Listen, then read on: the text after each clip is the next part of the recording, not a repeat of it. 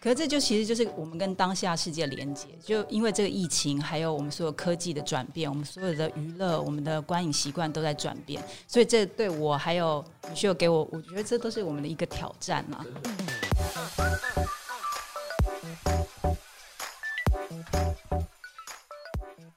Hello，娱乐重疾的听众朋友，大家好，我是老皮编国威。那呃，我们透过娱乐重疾的 Podcast，跟所有关心视音娱乐产业的伙伴一起畅谈那些呃你在八卦媒体上听不到那些事。今天非常高兴，我们邀请到一部新的剧集的导演以及制作人，好一起来上我们的节目。那这部剧集，当我收到他的消息的时候，我觉得蛮。蛮讶异的，而且也蛮惊喜的，就是说，哎，竟然呃，台湾有人想要用这样的格式、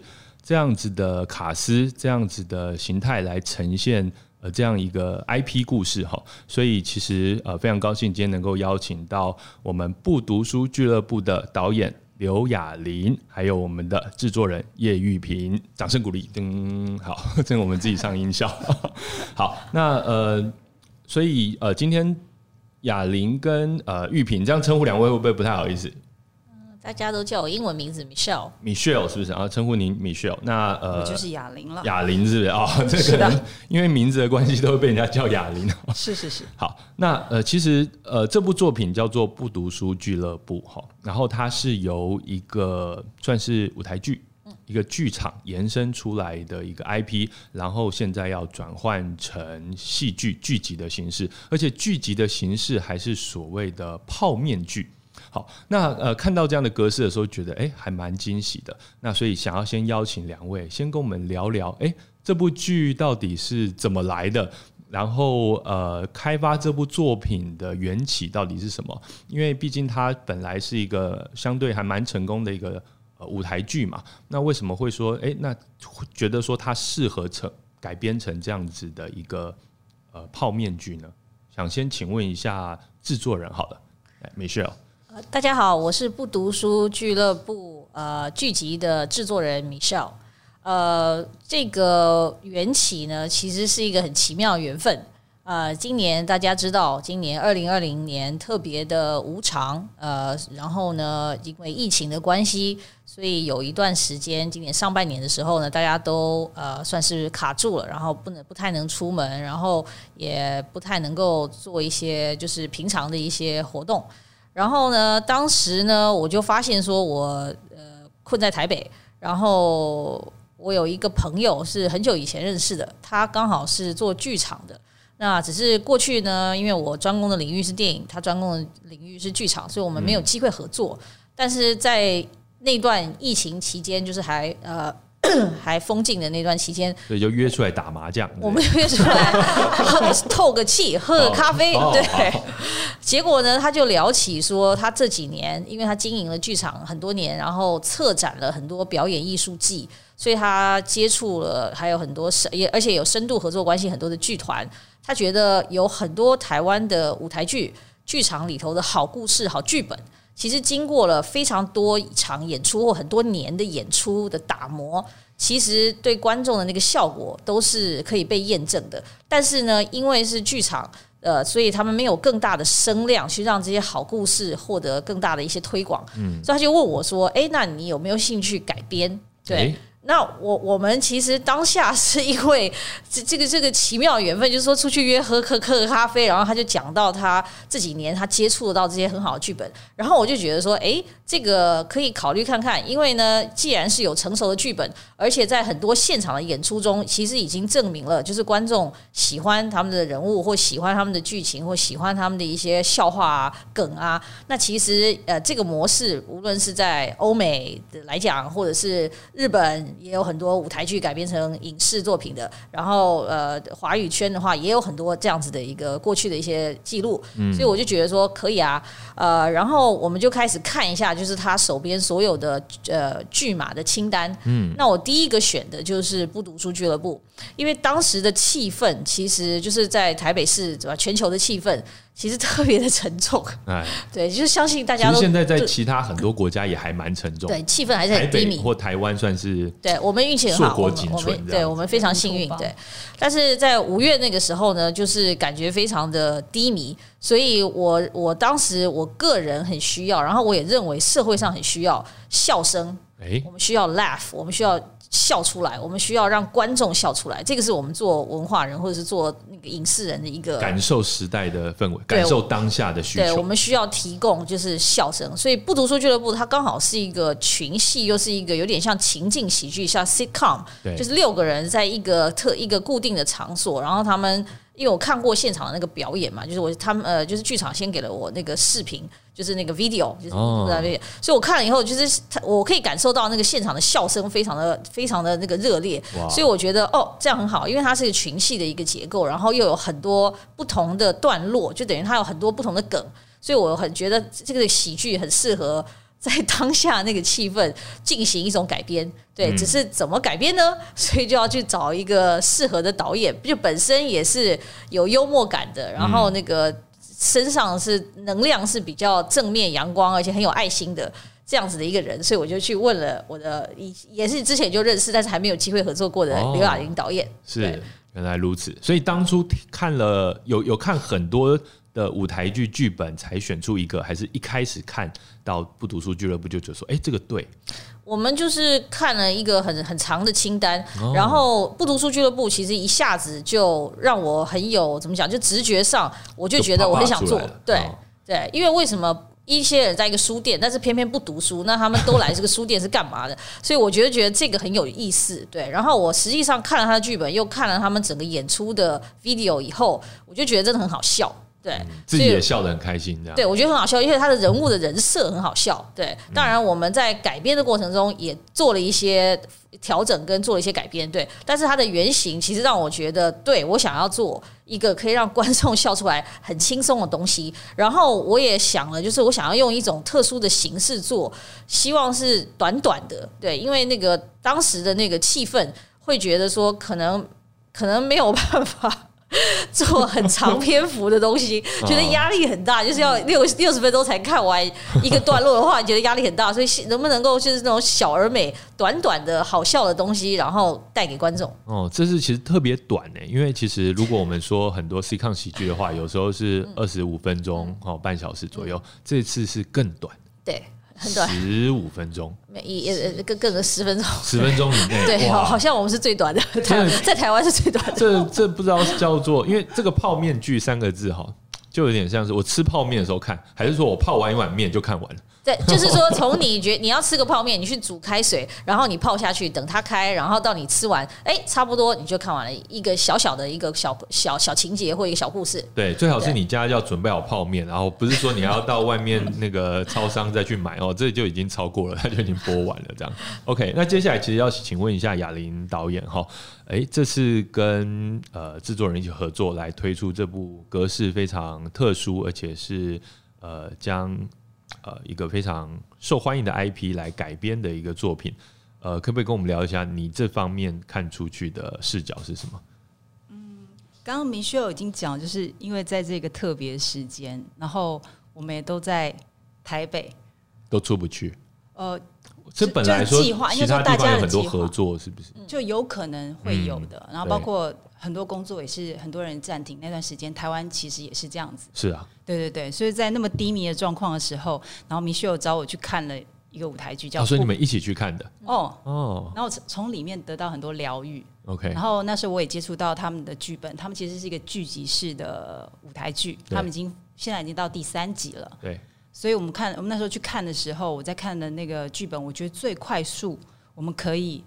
很快改编、很快拍摄的就是这个剧本。那时候我们看了两两个剧。嗯，这边其实呃特别要跟各位听众说明一下，这个不读书俱乐部呢，现在就是演到 EP 三，对不对？然后，所以它的故事跟前面两集都是有连接的嘛？是的，都是有连接的，渐进的角色成长。对对对对。所以说就会让看完第一集的人，看完第一集舞台剧的人，就想要看第二集，想要看第三集，一直接下去。其实是种连续的舞台剧的概念。对他，他们那个时候，他们说他们做的也是一个创新的，是一个影集式的舞台剧，所以其实他们的焦点是在这一群人物上。这跟很多舞台剧不太一样，就很多舞台剧可能首先一定有一个，可能是有一个就是一个固定的一个剧情，或者是一个固定的主题。但是我觉得他们这个这个 IP，其实他们的核心是放在。人物上，这个跟他们的创作的方式也有很大的关系。嗯，因为据我们的了解，就是他们的剧本其实是他们这个剧团，包括导演，包括那个音乐总监兼编剧，还有六个主要的演员，其实这几年基本上都没有变变化，是跟演员一起创作出来的故事。对，所以他们的剧本是由演员每一个人都带着自己对角色的，就是说理解，还有就是期望，然后去去丰富了这个剧本。嗯，这个制作团队就是 C Musical，嗯，然后在呃剧场版的话，导演是陈大人导演嘛，吼，然后剧本的话，就如同 Michelle 所说，是呃张家祥以及所有的原创演员一起在开发，一起在构思这样子，对，哇，所以是非常有意思。然后呃演员的话，就包括大家还蛮熟悉的，像梁振群啊，呃高明海啊等等的这些人，吼，所以呃在。过去的记录上面也已经在呃韩国的大邱国际音乐剧节得到呃奖项，然后从二零一四年到现在，在韩国、上海、台湾都有巡回演出这样子。所以我是觉得，就是说台湾其实有很优秀的创作，因为它这个创作不只是文本的部分，还有就是呃表演的呈现的内容，还有就是音乐的部分。其实台湾有很优秀的那个呃的创意跟内容。然后那个只是从剧场界做出发，所以他们可能可以获得的，就说整个社会的关注。可能不如就是影视作品，对，所以呢，他们其实很努力，就是有有把这个故事，把不读书俱乐部其实带到很多地方，去韩国啊，去哪里啊？所以，我我觉得也是我们运气很好，我们很荣幸，就说我们我们可以跟他合作，对，因为这个是他们酝酿了五年的一个很好的一个他们的 baby，对，然后现在是呃交给我们，我们用另外一种形式来，就是说来阐述我他他们当初设计的这些人物。嗯，感觉这好像是一个蛮好的方式，就是说他先透过舞台剧淬炼出一个呃，就是不怕挑战的一个剧本，好，然后再透过改编，好，来用剧集的方式来呈现。那呃，其实想请问一下导演哈，呃，雅玲觉得说这次这部格式特殊的泡面剧啊，呃，你对它的目标是什么？以及你在拍摄的时候会不会跟过去的经验很有很大差别？呃，就刚刚有说，因为这个故事它基本上它是一个很优秀的剧本了，然后我们在改编的过程其实是一个很快速就可以做一个改编，但是其实是因为原本剧本它跟当下现在的价值观，它每一次都有进化，所以我们在里面看到他们原本剧本跟现在演出的方方式，角色也不断的进化，然后我们就。我觉得是一个很好的优点，我从里面得到能量。然后在做这个泡面剧的时候，米歇尔提出说要做这种十分钟，其实原本我们是要做八分钟的。原本八分钟 太短，真的很短。八分钟里面要说好一个故事，这是含片头片尾嘛？原原本是八分钟含片头片尾，现在是十分钟含片头片尾。哇，这其实有点像那种 YouTube 的。格式了这样子，可是这就其实就是我们跟当下世界连接，就因为这个疫情，还有我们所有科技的转变，我们所有的娱乐，我们的观影习惯都在转变，所以这对我还有米秀给我，我觉得这都是我们的一个挑战啊！真的，怎么导一个八分钟或十分钟的剧啊？对，就跟过去的经验其实有很多的不一样。嗯，写剧本的时候就已经很不一样了。我们在很多的讨论，还有角色，还有怎么说好一个故事，怎么扣一扣让。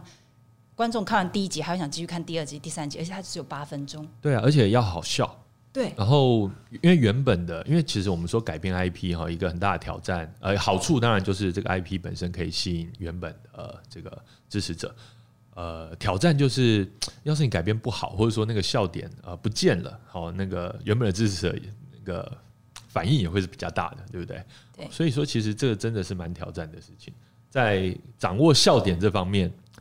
非常具有幽默感的哑铃导演，哦，谢谢谢谢米秀哦。对，您怎么去掌握这件事情？因为影视跟舞台剧很不一样，就是一个是深入其境，就演员在你面前演。对啊，而且就是那个笑声都在现场，现场的感染力是，跟演员也会被感动这样。对，而且他们是音乐剧，其实音乐就是一个很大的元素。对，可是在影视的时候，我们需要靠台词、肢体动作，嗯，还有我们写的就是什么时候该抛梗的时候，还有音效这些，嗯，它其实是一个综合的艺术，嗯，会跟舞台剧很大差别。所以我们在写剧本的时候，写人物改编的时候，我们就跟现在我们想要的 TA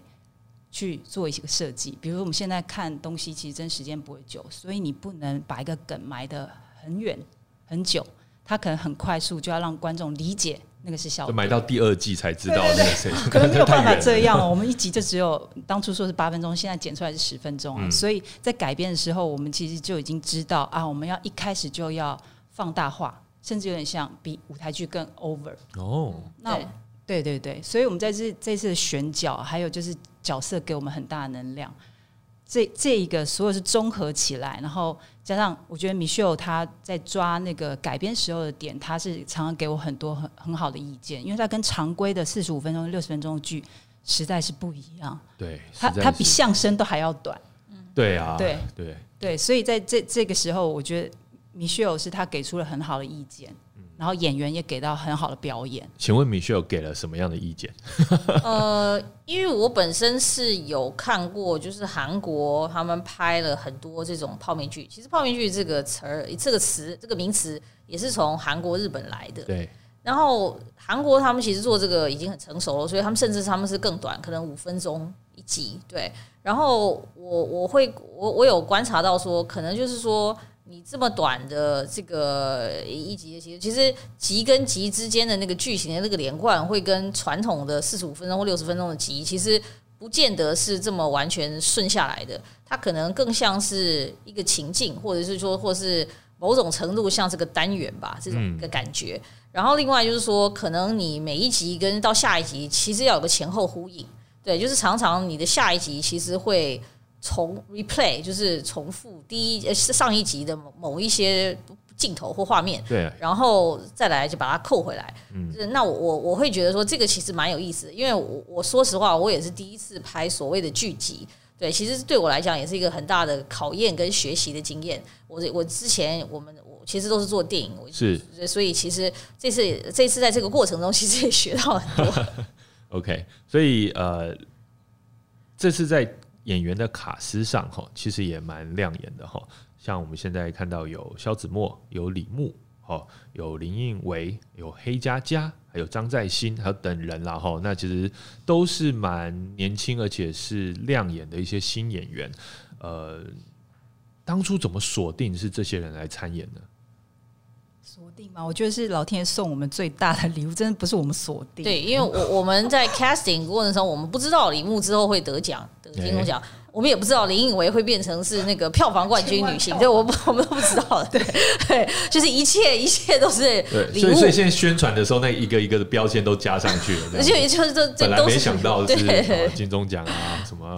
是的是破破八千万啊，什么之类的。对，呃，我我我是觉得就是那个，因为导演本身那个呃，导演本身带来的那些能量，其实很好吸引到很多的演员，然后。呃，有一些演员，他他们在这个这部剧集里头的表演，可能会大大的让那个观众吃惊，或者是有很大的惊惊喜。然后这个可能是因为我我们因为可能我我我认识的那个业内的人士比较多，所以就是。会有一些人跟我说：“哎，你这个可以尝试看看找谁找谁，他跟你想象的不一样哦。我跟你讲，他很会演喜剧的，你要试试看。对，所以我就觉得说，哦，好啊，原来是这样。嗯，我我没有想象过说他可以演喜剧，但是因为朋友们可能跟他们跟不同演员工作过，其实会看到演员一些其他的一些面相，所以呢，在这一部剧集上，其实我们蛮开放的。对，所以我们我我我认为我们在选角上。一方面是我们运气很好，真的老天爷 眷顾；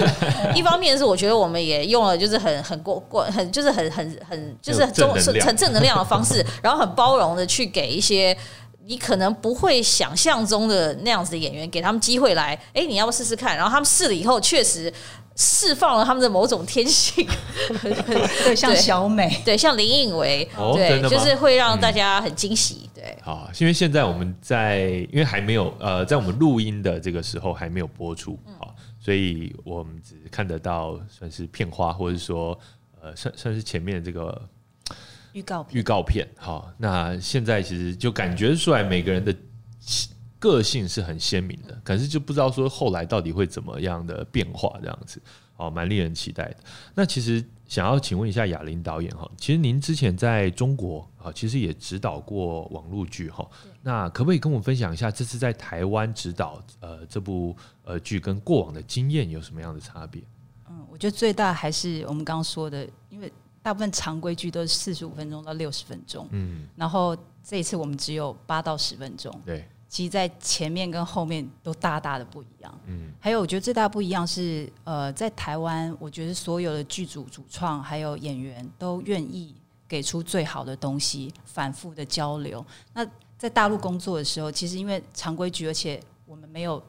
一定要休，不能休息，你知道吗？一次拍就要拍七十二天。哦，真的，对，所以你生病你也得扛着哦，到片场去拍这些东西，然后所以每一个人的疲劳状况啊，还有就是能给出最好的那种，你你想想，他们都已经给出了，但是在台湾会，他们自自我要求很大，就是包括我我自己嘛，还有所有主创人员，在短短时间内，大家都愿意给出最好的东西。嗯，哎，这次呃，我们说第一季好了，哦，算是可以称为第一季吗？大概会有几集？现在是剪出是十二集，十二集，但十二集如果我们就说十分钟一集的话，呃，也就两个小时，对，就像是如同一本呃一部电影的长度，对，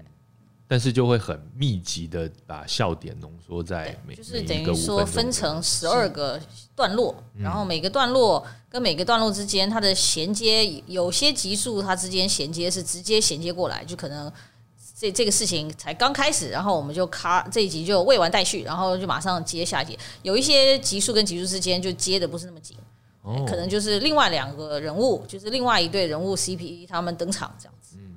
所以其实，在拍摄上，我们说技巧上，又或者说场景上，跟一般的戏剧或过去两位的经验，有没有哪些不同之处呢？请问 Michelle。呃，我过去都是拍电影的，然后这次因为是第一次拍剧集，然后又是拍一个这样子的一个特别年轻，可以说是碎片化的一种格式。嗯，其实我当时有想说，嗯，我是不是应该找一些很年轻的一些工作人员来合作，或者年轻的团队合作？所以会担心自己觉得跟他有点距离嘛，跟这个格式。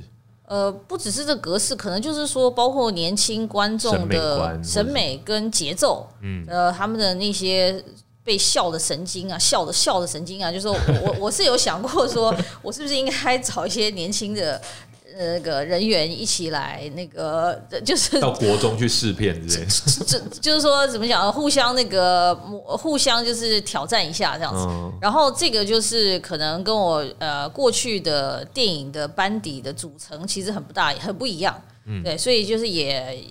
就我们常常在剧本，就是导演写完了剧本之后，我们会拿给很年轻的工作人员让他们看，然后会发现说啊，他们可能不知不懂一些梗，因为他因为我们可因为他们可能比我们小了十五岁以上，对，所以就是我们。我们就是在这个过程中，我们在做一些调整，因为我们不希望说二十岁的人不认识我们写的一些梗，对。但是可能可能就是这还是一个一个，反正是一个学习的一个过程。然后我是觉得说，哦，会也会发现说，呃，当下的台湾的年轻人。他们的那个很多的价值观，其实可能更活泼，或者更多元，更现在很流行说很斜杠，就不不只是说什么工工作上很斜杠，就是其实价值观上也很斜杠。所以我觉得其实其实挺有意思的，所以这也是我今年因为做了不读书俱乐部的一个很大的一个收获。哦，所以导演也负责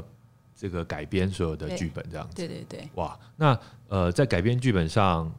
就像米歇尔所说的，你如何掌握那些笑点，或者说你如何确认说。你写出来的东西跟我们的目标，好目标观众，大概是几岁？十八岁到，或是说更小？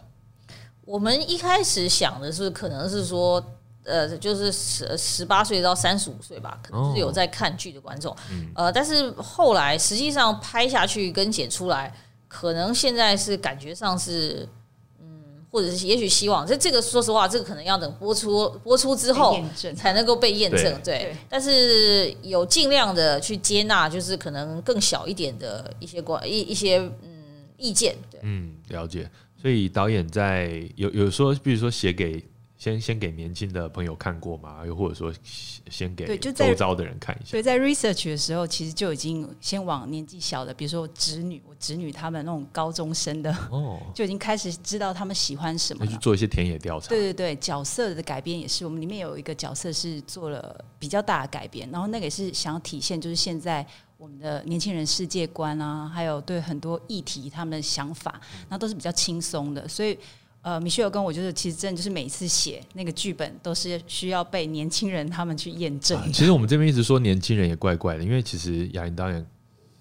这个打扮以及这个形态看起来非常年轻。田野调查来，田野调查来的，本本来是穿旗袍还是？应该也不至于啊。因为因为我我年纪应该就是对。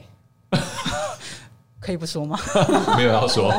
但应该是我们在座最年轻的了。嗯，对不对？应该是，应该是。对啊，所以感觉是跟年轻世代可以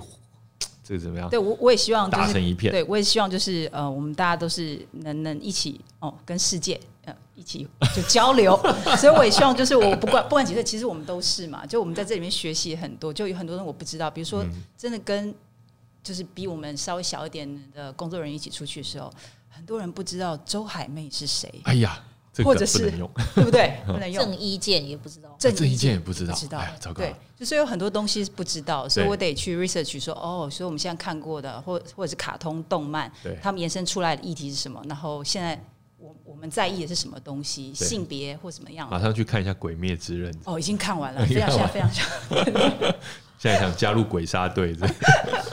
对，就类似像这样。可是这真的是对我觉得是一个很好的养分，就是可能我们没有去看过东西，或者以前我们呃在意的东西不是这个时候。然后我们这一次做的这个，还有一点就是因为它是一个喜剧，对，所以我觉得我的连心情都洗了一个很温暖的澡。哎，在过程制作过程之中，然后到现在做完这些东西，我到现在都还这么认为的。不会不会想想梗的时候很煎熬，或者想笑点的时候很煎熬，就是说 这大家真的会笑吗？或者说会不会只有我笑？或者说，好奇怪。其实我我从头到尾就是创作过程，就是其实因为原本的那个剧本就已经很好了，角色也很突出。然后在创作的时候，其实如果不好，其实马上就换掉。我反而觉得那个过程是很愉悦的。哦，对对，不会很痛苦。而且我们运气很好，就是我们的演员他们自己会那个贡献很多的即兴的创意。哎，好像就舞台剧本身也是是的，呃的故事也是这样来的嘛。那实际改成剧集，好演员们也是可以回馈很多的笑点这样子。对，所以我们运气真的很好。我们有几个演员，就是当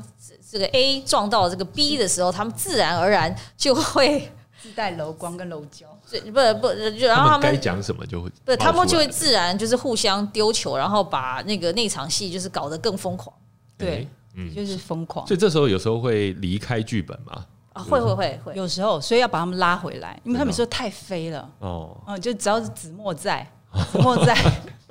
都会影响很多，然后 JR 跟那个在星他们的碰撞也很有趣，嗯，你不会想到这两个人碰在一起居然那么好笑，嗯，还有小美跟在星也是，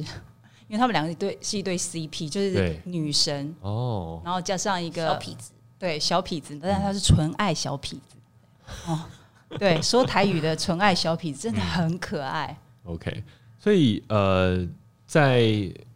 过往的经验当中转换到这次，我想呃学习到很多东西啦。那其实特别想请教 Michelle，因为其实您是资历非常丰富的电影制作人哈。呃，在业界听过您的大名的人肯定是很多啦。好，那像是从十七岁的天空、宅变、好基因决定我爱你、国士无双好等等的国片哦。其实我个人特别喜欢国士无双。好，我我自己那时候去电影院看，就说哦，我很喜欢这部片，可是。知道国片的票房啊，有时候就很难以预测。这样，我我有点忘记《国士无双》那时候的后来的表现是什么。呃，在当年二零零六年那个时候，可能没有办法吸引那么多观众去看，所以当时那个票房是不如预期。对，但是那个有喜欢的观众就一直会记得那部电影。对，可能就很多人会像我一样这样子看过，然后就觉得念念不忘，因为我觉得那个。那个、那个、那个、那个故事，或是那个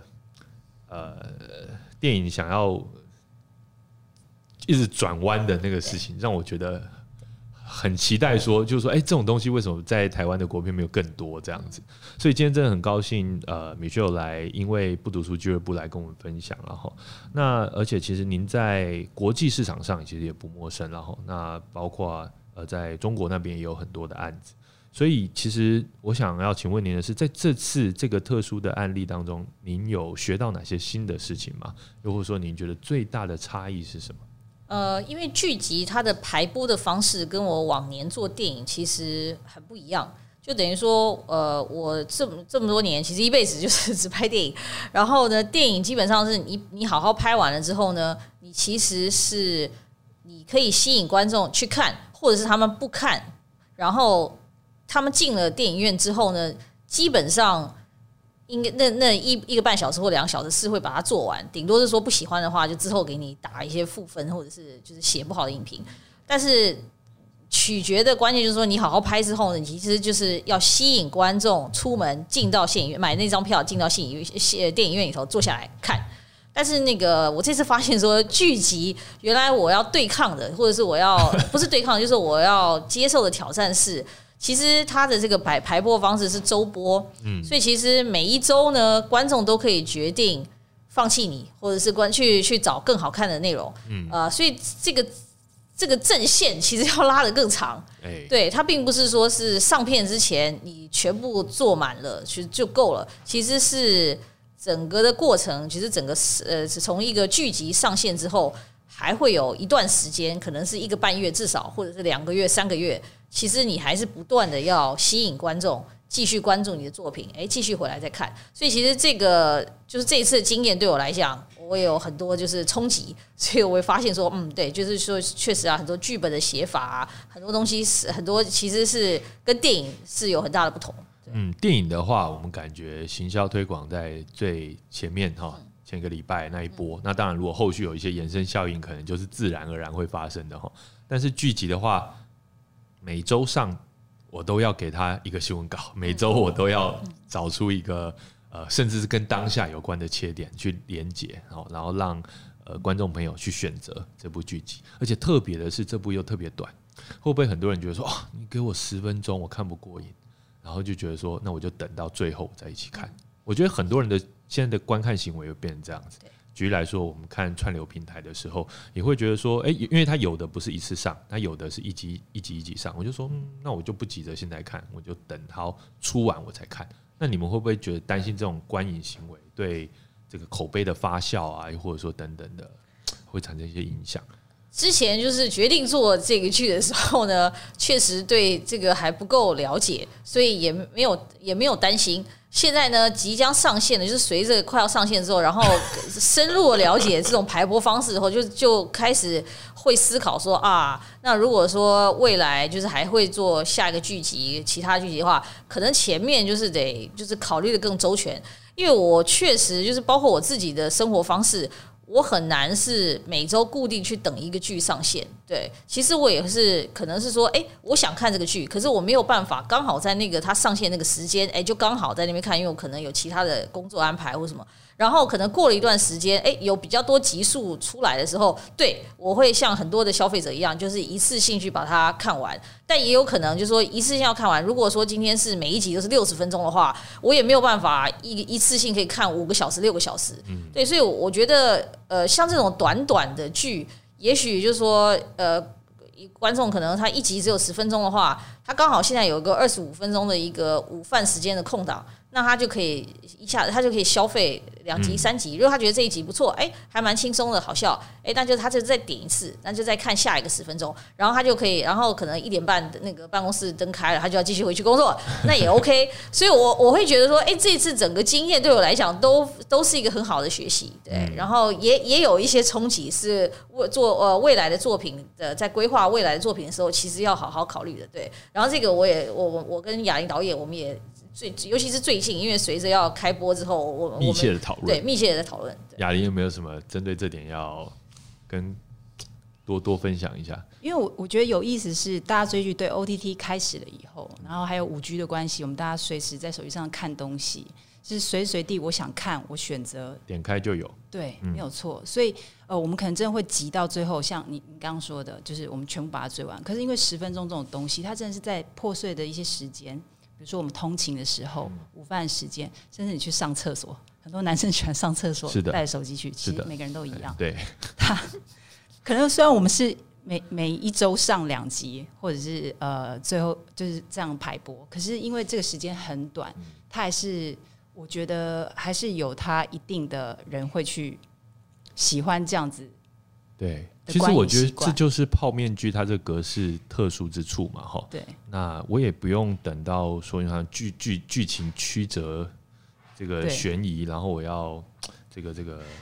呃花花很多花很多时时间，然后还要一直回想上一集我到底看了什么。比如说前阵子看那个德国的案哈，就是 Netflix 上那部烧脑神剧这样子，那到底是什么东西？已经我说我是不是要回去看第一季之类的？好，那呃，那但是像这种泡面剧，它其实真的目标的观众朋友，他可能真的就是哎、诶在捷运上就先看个几分钟，然后哎、诶到站就看完了这样子，他就最好的选择就是那个剧这样子。我觉得这倒是蛮有意思的，看能不能观察到后续的这个变化。我我我我我呃，就是有一件实实在在的事情是有发生，就是我们决定做一个这么短的剧的时候，就我们一开始是希望说做八分钟，然后呢，当时就是包括平台啊，就是很多接触的对象然后厂商，他们说啊这么短，就是每一个人都觉得说啊怎么这么短？好，呃，但是那个没多久之后，就是我们开机之后，然后拍呃快拍完，然后最近，尤其是最近啊，就是即将上线。最近呢，我到处都听到了，就是哦，就是大家都开始要拍很短的东西了。哎、对，就是之前有拍二十五分钟、三十分钟的，我我昨天才去一个发布会，然后他们那个团队他们说他们这次要拍更短了，所以所以我就发现说，就是说我不知道是因为疫情的原因还是什么，就是在这个半年不到半年之内，其实大家对于就是说呃这个篇幅其实有了一个很大的一个接受度，就是这个接受度有很很高的提升。就是五月份的时候，五六月份的时候，那时候我真的讲出来的时候，就就是会会遇遇到很多的很多的困惑，对。但是现在反而我我听到的是越来越多都要拍这种很短的了，就是本来呃十五分钟已经是哇已经是不可突破的，这怎么可以比十五分钟还短？啊现在好像是还要就是都是往越来越短的去、哦去进行了。其实蛮有意思的哈，就是这起疫情也让很多原本既定的一些做法都觉得说，哎、可以，其实可以不用这样做，哦，就像很多会议，哎、其实可以不用开，国际旅行，那其实可以不用去，这样，那奥运可以不用办，然后没有了，奥运当然我们还是希望它能够办了哈。那呃，这次这部剧是在 My Video 独家播出哈，那呃，其实之前我一开始看到新闻稿的时候是还没确定是在 My 然后就是在呃最近这阵子，然后确认在 My Video 播播出哈。那可不可以请制作人跟我分享一下，哎、怎么选定这次跟 My Video 来独家合作？我们要感谢买 video，买 video 呢，他们愿意尝试就是形式跟格式很很不同的一些东西，嗯，所以这个是我觉得我只是赶上我们这个剧，我们赶上了一个列车，因为我后来听说，就是说他们可能在这段时间期间之内，他们其实 green light 了，就是作为一个平台，他们 green light 的很多。短分钟数的作品，有一些是叙事，就像我们一样是讲故事的；有一些是节目，有一些是别种，就是一种形，就短片。所以其实我觉得台湾有一个本地的平台，愿意大力的去支持，或者说去尝试很多不同的内容的可能性。我觉得这是我们很幸运，然后也是台湾的消费者很幸运。嗯，那串流平台的确也可以提供比较大弹性然后，要不然以前我们想说这种呃五分钟、十分钟的东西，大概就放在某一个电档，如果是电视的话，就是某个电档的时间哈播掉这样子。好，那但是现在的话，其实就呃它可以独立成为一个系列哈，那我觉得其实蛮有意思的。那买 video 在它是他们是看完这个所有的算是成品之后才做决定的吗？还是嗯，他们是构想就决定？对我，他们是我们提案到一个时间之后，但我们还是会，因为我们跟剧场的公司，我们决定就是要往下拍，嗯然后买 video 在一个比较关键的时刻，他们愿意就是加入，然后呢，给了我们这个发行的这个渠道，然后也给了我们很大的支持，也帮我们带来了一些赞助，哎对，所以其实我我我觉得这这是蛮蛮特别的，对。然后我也很希望说，可能其他的台湾平台，呃也能够更开放，就是很不对于不同的格式的内容，其实也可以有更开放的一个态度。嗯好，那呃，这次疫情呢、我们刚才有聊到哈，那现在对于影视产业的冲击，老实说是非常的大了哈。那当然，我们如果只看台湾的话，会觉得还好，但其实呃，台湾其实也有很大的改变然后那包括哎、我们最近看到很多的国片，哎、这个票房表现。还不错啊，原因可能就是因为好莱坞片没有进来啊。那呃，当然了，我们这个呃国片自己呃这系列还蛮呃博得这个市场的支持，也是也是一件好事了哈。那但是同时呢，我们看到 OTT 虽然跃升这个观影的主流，但是相对的管制也随之而来哈。现在我们看到呃，比如说 NCC 啊，或者说呃一些单位，他们可能要设定 OTT 的专法之类的哈。那我们也看到像呃爱奇艺哈，就已经在这个呃在专法还没有出现之前呢，就已经受到这个严严格的管制了哈。其实还蛮好奇，说导演以及 Michelle 两位怎么看待我们未来的影视环境，还有这像这种跟新形态产品之间的关系？您会认为说，诶，那我们未来呃，不管说是这次有 My Video 的协助，或者说有以后未来跟其他的串流平台的合作，会有更多这种超越呃目前我们想象格式的的作品出现嘛？我一个比较直觉的想法就是，像之前 Netflix 上呃的有有有它的黑镜哈，有一个系列叫做有点忘记它名字哈，就是它游戏化，选对，择或者说互动，对对对，就是说，哎、他可能演到一个段落，你要选，你要选这个作者，呃，这个角色接下来会做什么选择，然后他来决定故事的走向，这样子。那类似这样的事情，我们可能也会看到，呃，台湾也会呃有出现这样子。然后请问两两位对于呃未来我们发展上有没有什么想法？会不会想要拍一些更就是更特殊格式的东西呢？更特别是经过这这次的经验，我反而觉得经过这次经验以后，我我我觉得就是我们台湾有更多的故事可以被看到。我觉得说故事还是第一的。那格式有可能有更多，因为现在五 G 还有科技关系，可能 VR 之后会加加入进来。对，还有这个其实跟教育也有关系，因为远距教育教育这件事情好像也会呃变成我们下一个世代他们会碰到的东西。那在影视产业上，当然这个东西也是我们可以去考量的。嗯那可能更多跟教育或者是呃像这种虚拟实境跟远端的工作，哦，那种虚拟摄影棚什么的，就更有可能在我们这世代就能发生，而且更快的发生。这次我们已经看到很多，比如说国外一些那个剧没办法拍嘛，哈，然后他们就开始都变成视讯剧这样子，所以我就在视讯前面表演，好，或者有一些有一些脱口秀啦，然后像呃最近有看到日本的呃一一一出剧哈，然后就是所有的角色都是就是视讯画面那样子，然后还有还有那个呃美国有类似的这个作品出现这样子，就觉得因为这个疫情，我我觉得还有一点就是，反而让大家更紧密。嗯，就是包括如果我们不能出国的话，其实我们还是想要，比如说我们很多人都很想报复性出国出去玩，但没办法，对不对？对可是那你就只能看看巴黎的影视，我哦，看看台湾的影视，好像就身临其境了。对，所以我反而觉得在这时候，大家反而会更想要探索世界，很需要影视来提供另外一个选项，对疗愈，嗯对。所以如果说这个影视能够用一个新的方式来填补大家心中的这个空缺，是的，是的。或许能够呃帮助到很多人。那呃，米秀怎么看呢？呃，我自己是感觉就是说，呃，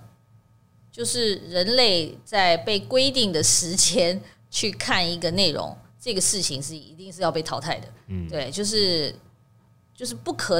回不可去了。对，回不去的。就是说，呃就是未来其实也不用未来，就是其其实人类就只是随时随地。它可以随时选的，所以就是可以随性的选任何内容。对这个这个趋势是不可逆的。对，嗯然后我会觉得说，有一种就是说短的内容，就所谓的大陆称之为短视频吧，就短内短短的内容，短分钟短分钟数的内容，其实这一定会越来越多，而且是这种形式化，可能是综合类型，有些是纪实的，有些是实境秀，有些是讲讲讲呃讲故事的各种，甚至是混合的。我觉得这个会越来越多，因为就确实很多呃消费就是很多观众啊消费者时代，对我们需要就是就是在很零碎的时间之内受到一些刺激或受到一些娱乐，对。然然后另外一方面的话，我会觉得就是顶级的，就是很优质的故事的内容，就是那种呃英文称之为 premium content，嗯，这也会是另外一个趋势。对，然后这个可能就会是有很就反而是有一些呃，对对台湾来讲是一个很好的时机，就是我们可以。如果如果台湾愿意的话，就是大家努力一下，就拿出顶级的一些制作、顶级的内容，不管从剧本上啊、制作上啊各种啊，然后这个时候我觉得是最有可能让全世界其他地方的人想要看的。嗯，对，所以我觉得其实疫情是是改变了大家的生活，呃，大部分是比较悲伤的，但是呢。对于呃创作的还有这个创作欲来讲，我觉得是也也也得把它把悲伤化作力量，然后呢，尽量的就是尽量就是往外冲，嗯，对，所以我觉得现在这个时机点还蛮好的，嗯，对。那我自己是我自己就是同时也是在思考，就是说是不是要继续做很短很短的内容，嗯，对。但是如果做很短内容的话，不一定一定是故事，也有可能是别种形式，也有可能是混合，对。那呃，做很好很好的故事，就是很顶级的这个故事，但是它可能就需要更长的篇幅，因为你需要观众就是真正的去进入到那个剧情跟所有的这个就故事里头。嗯，那可能这个也是一个现在在台湾很值得做的一种作品。嗯，那其实最后想请问呃，雅玲以及 Michelle 两位，觉得我们这次预期一下哈，我们这次不读书俱乐部好开始。上线之后，你们最最最期望听到的一些回响是什么？我希望观众会觉得开心、轻松，然后会觉得他们在不管他们是一次看几集，但他们都感受到了轻松，跟觉得有笑出来。嗯，这个是我当初呼就是动了一个念头，我说好，我们就来改编，这是我的初衷。我希望观众可以开心跟轻松，因为上半年实在是太悲催了。然后呢，如如果是观众足够喜爱这些人物的话，就希望我们还可以继续把他们凑回来，继续拍，就像舞台剧一样，它也是几年就是可以在原班人马，然后再拍第二套那个舞台剧剧本。我们也希望说，这个是这是终极的目标吧。还有一个导演呢？对我其实是同感，就是我希望大家能看了就是笑，嗯，那这样子。我也获得疗愈。OK，好，我们希望说这场呃，就是说这部会让人笑声满满的这部泡面剧，哈，我们这个新的格式在十一月十三号，好，跟大家在 My Video 上面见面之后呢，能够获得大家很好的回响。那当然，好，这个笑点如果没有笑出来，哈，就。哦，直接点名 没关系，可以可以骂的，这样也是一个出口。我希望大家都得到疗愈。好，不管怎样都很开心了哈。那也希望说大家呃在买 video 上锁定这部剧，那基本上是一周播两集，是不是？OK。第一周呃，为了让所有的人物都登场，第一周会出三集。哦，第一周就会出三集，OK。因为总共就十二集，十二集嘛，哈，三集两集两集。嗯，大概四周五周一个月就左右就一个半月一个半月就播完了嘛。OK，好，那我们也很期待说，哎，未来我们能看到更多这种啊新的尝试、新的类型，然后也期待呃雅言导演以及 Michelle 带给我们更多新的这个刺激，好，然后呃更多新的笑点。好，那今天的呃娱乐重局 Podcast 就到这边啊，谢谢雅莹导演，谢谢 Michelle，我们下次呃在 Podcast 再跟各位继续聊影视音产业的那些大小事，拜拜。